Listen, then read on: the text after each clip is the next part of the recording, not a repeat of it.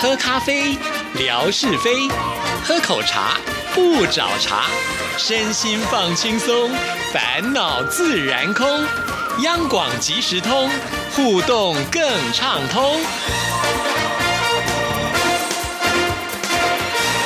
亲爱的听众朋友，大家好，欢迎收听今天的央广即时通，我是谭志毅。今天要来回复信件了。我们的天马老师已经在留言里面呢提到说，志毅这个回复信件太慢了，他写的信呢都还没有念出来，所以我们今天速度要快一点喽。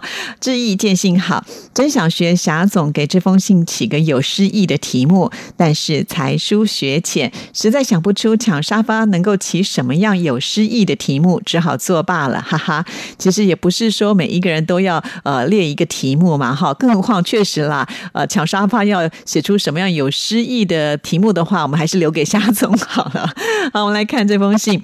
自从十一月份抢沙发正式开赛以来，气氛热烈，大家抢得不亦乐乎。本来以为一开始竞争激烈，慢慢的大家都会懈怠。不会再像是月初那么难抢了。没想到半个月来，气氛越来越热，参与的听友越来越多，沙发也越来越难抢了。而且慢慢能够看出听友的战术各不相同。比如 Live Lasa 是每天早安文沙发的有力争夺者，早安文发沙发很多都被他抢去。有了早安文发沙发的基础，他每天的成绩都不错。亚东是个技术型的选手，有一套抢沙发的技术，所以。以常常秒回致意的微博，亚东也无私的把方法告诉听友，但是听友们普遍觉得提示有延时，在平时可能会觉得有点用，但是现在延时一秒钟，可能沙发就不是你的了。所以最靠谱的还是不停的刷啊刷，哈哈！还有其他很多沙发网有力争夺者，比如泥娃娃、风的颜色、剑辉、树树等等，特别是树树，大有后来居上之势啊！还有晴天楚爷爷，这么大年纪还能抢到沙发。最让我失望的，要算是霞总了。开赛前他可是沙发常客，但开赛后霞总就消失了，只是偶尔的抢到沙发。在这里，我要替霞总分析一下原因，可能是开始几天看到我抢了这么多的沙发，没信心放弃了。但是这也不是霞总的个性啊。还有一种可能，就是最近霞总的生意做得太好了，忙不过来，自然没有时间来抢沙发了。沙发和人民币比起来，当然人民币比较重要。哈哈，好的，我觉得我们的天马真的好可爱哦，就分析的非常的好啊。不过呢，天马的分析是我们这次抢沙发的前半段，在我们节目播出之后呢，恐怕啊有一些事情已经做了一些改变哈，所以我们的微博抢沙发也是瞬息万变的呢哈。真的，因为就像呃一开赛以来，我跟天马的想法也是一样，恐怕可能抢个一个礼拜之后，大家就会有点懈怠了哈。可是真的没有想到。呢，哇，出现了好多沙发强劲的对手，连早安文的沙发居然还出现了五人沙发，哎，天哪！表示说那个时间有多少人没有睡觉哈，拼命的滑呀滑呀滑，然后呢，才在第一时间有办法呢，大家都滑到，太厉害太厉害了！你们是定闹钟啊，特别醒来滑手机的吗？那是不是滑到了这个沙发之后呢，再去睡觉？万一没有滑到沙发，是不是会气到不想睡了呢？好，其实我还蛮佩服。服那一种就是可以睡回笼觉的，像天马常常都说啊，抢完了早安文之后呢，要去睡一下回笼觉。像我呢，可能醒来之后就比较没有办法继续睡回笼觉了。所以我觉得呃，想睡就睡，能睡就是福哈。所以我们的天马应该是身体非常的健康，是好命人呢啊。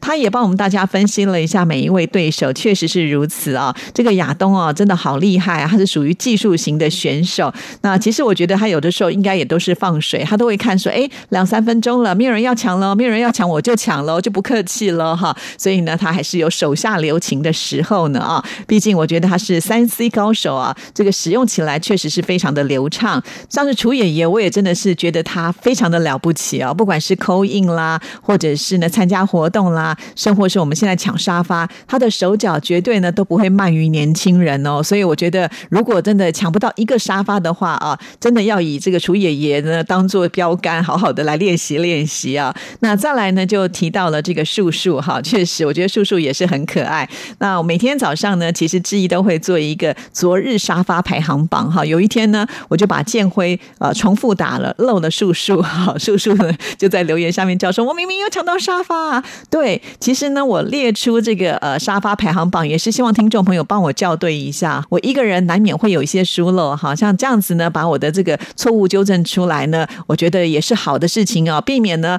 我都没有把它列出来，然后我自己囫囵吞枣的可能漏掉了谁，那就不公平了哈。所以呢，我真的如果有有计算错啦，或者你会发现说，哎，明明有抢到沙发，可是志毅却漏写你的，一定要告诉我哦。好，那再来呢，霞总，因为呢，他现在已经加入会员了，就是花了钱，呃，很可爱。霞总他花的这个费用呢，跟我差很多啊，所以我就很惊讶说，哈，难道我被骗了吗？我一年的呃这个会员的费用要一百一十八块人民币左右啊，他好像只有我的四分之一。后来，他就告诉我说，哦，他加入是三个月的会员，哎，还有这一种的，其实我也搞不太清楚。但是呃，我也不知道真正加入的这个付费会员之后会有什么样的好处，除了就是会第一时间收到通知之外，还有什么呢？哈，如果付了钱，我们也是希望能够呢得到最好的服务啊。但是我其实并不是那么的了解，我现在唯一知道的功能就是我可以回去修改我的这个内容，还有呢就是在留言的部分夹图档啊。好，如果有听众朋友非常的了解，也帮我解答一下好了。那再来看下一段喽，说了这么多别人抢沙发，接下来说说我抢沙发的情况。总的来说，我的成绩不错，主要是易于月初工作正好比较清闲，再加上正好开了一个可以划手机的会议，志毅又发了很多的微博，所以抢了不少。最近开始忙起来了，抢沙发成功的次数明显减少。今天十一月十三号就只抢了两个。我并不像亚东是个 电脑高手，在和文哥志毅连上线前，甚至很少上微博，所以我并没有什么特别的技巧。沙发都是不停的刷啊刷，这样刷出来的。当然，志毅的微博早就特别关注的，但是经过半个月的比赛，还是累积了一点小技巧，分享给所有的听众朋友，大家看看是不是这么一回事。第一，就是除了早安、晚安文、饭点前后，志毅更新微博的比率是比较高的。第二，当看到志毅开始回复先前听众朋友评论的时候，往往接着就会发文。第三，如果看到志毅更新微博了，不管三七二十一，先回复沙发，然后呢再看看时间是不是沙发。如果被别人捷足先登，删除就是了。有的时候看到别人先回复了，只要你回复显示的时间跟别人是一样的，质疑就会算列为沙发的。前两天的五人大沙发，我就是最后一个赶上，哈哈。当然有几回回复了板凳，一看时间和沙发是一样的，再改回来就来不及了。哇，我觉得呢，我们天马老师啊，这个研究的精神非常的令人佩服啊，几乎可以写成报告了。确实是如此啊，这一发沙发的一些呃这个模式呢，已经被我们天马老师给看破了哈。因为早安文就是固定的嘛，我大概都是这个时间起床，所以我就这个时间来发文哈。那晚上呢，就是因为我通常想要早一点收手的原因，也是希望听众朋友呢不要滑到这么晚哈。所以我现在你们有没有发现今量都是在呃九点左右呢，就先把它发完了呃，不要让大家觉得哦这个好辛苦啊，滑到很晚很晚哈。那再来，其实如果一直有关注志毅微博的人也会知道哈，就是每天志毅呢，呃，到了公司大概是在七点多的时候，我应该就会打开电脑哈。那如果手边刚好有一些照片可以的话呢，我也是希望能够发一下。其实以前我是不太愿意，就是时间接的这么紧哈，因为一般很多听众朋友呢，就是没有这么。早起床，所以如果我太早发其他的文的时候，往往很多听众朋友都会误以为这就是早安文哈。所以我当时呢都会想说，把时间拉长一点，让听众朋友能够分得很清楚。那既然是抢沙发嘛，当然要提供很多的沙发让大家坐。所以呢，我现在就呃在早上比较空闲的时间呢，可以多发一点。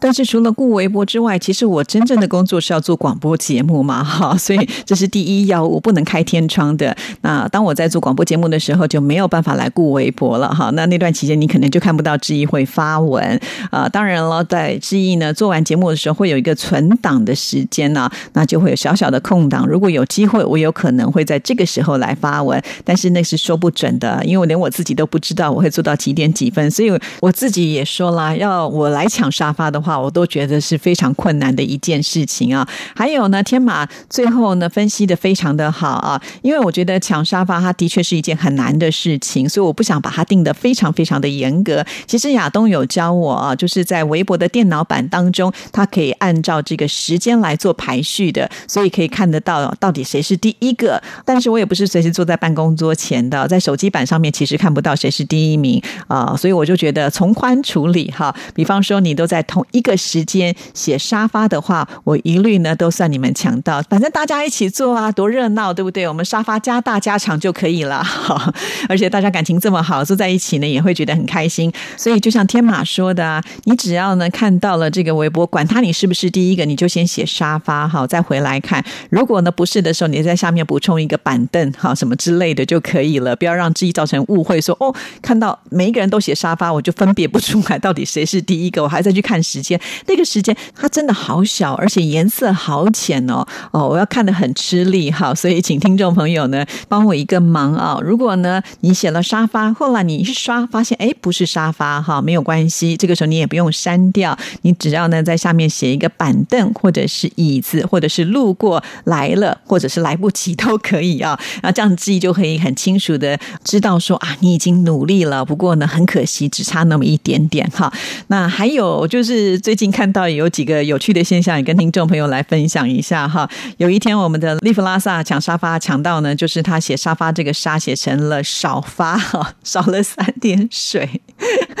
然后我们的天马就很爱开玩笑的说：“哦，志毅说呢，第一则一定要写上沙发，你写错字，所以不算。”好，那当然，我想这是开玩笑的啦。这个太难了，因为有的时候难免会手误啊。我也常常写错字，所以我觉得可以谅解。因此呢，我们也是算沙发哈。那没有想到第二天的时候呢，我们的利弗拉萨很老实啊，就是他呃，就是看到了我们的天马已经写了沙发，他是第二个，他就写了板凳。但是时间呢，其实是跟天马同时，就是几点几分。后来天马还帮他求情说，我们要请志毅姐呢，把这个也判定他就是沙发。我心里想说，哎，前一天你还在计较说少了三点水的沙变成少就不能够真正的是沙发，那为什么现在又变成可以抢沙发了？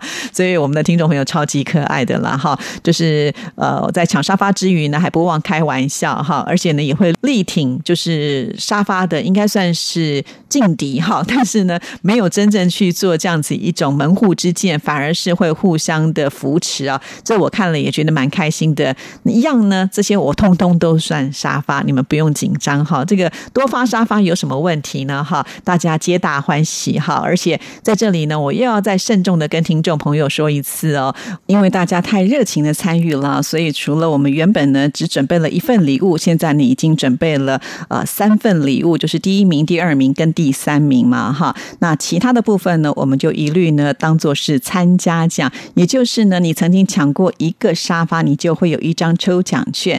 虽然呢，你抢到了二十个沙发，可是你可能没有办法挤进前三名的话，那你就有二十张抽奖券来参加我们的参加奖抽奖啊。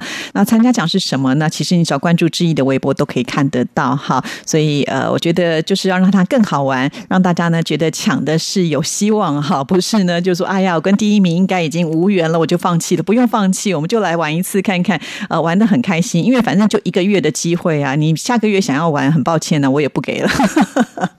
因为这个要花很多的时间呢，你是我也是，所以呢，我们就晚一个月。那我也想呢，借由这次看看呢，我的呃微博就是申请以来有没有办法能够突破另外一个记录哈，就是发文最多，或者是呢这个留言最多哈，呃互动数最多啊，希望能够试试看能够冲到一个什么样的数字。所以前几天呢，其实我在回复听众朋友这个留言的时候啊，就居然坐在床上呢就已经呃昏睡过去了，就直到那个时候。手机啊滑落我的手，掉到了床底下之后，那个响声把我自己给惊醒，说啊，我现在怎么感觉好像回到以前在念书啊，常常还没有念完就呃睡着在书桌上的那种感觉，已经很久没有这样，所以很有意思啊。好啦，不管怎么样呢，呃，谢谢大家的支持。好，那呃，我们的天马老师呢，在最后一段写的说，呃，啰里啰嗦写了这么多抢沙发，其实听这两天的节目还是有些感受可以和大家交流的啊，就留到下一封信再写吧。祝福志毅姐和听友们安好，拜拜。没问题，我已经开始期待。那我知道呢，这几天啊，我们的天马老师呢都忙着在滑，搞不好呢，这个写信的时间呢，这个沙发就被别人抢走了哈。但是呢，我们活动也很快就要结束了嘛哈。呃，接下来如果大家呃把这个滑沙发的精神呢挪一点点到写信来，我相信呢，我这样就每天可以有源源不绝的内容可以回复大家了，也多好哈。好，谢谢天宝。那我们继续呢，再来看下一封信件。这一封信件呢，就是 Live 拉萨所写来的啊。Live 拉萨呢，他在连载他自己的故事，跟大家分享。我觉得这种感觉也是不错的。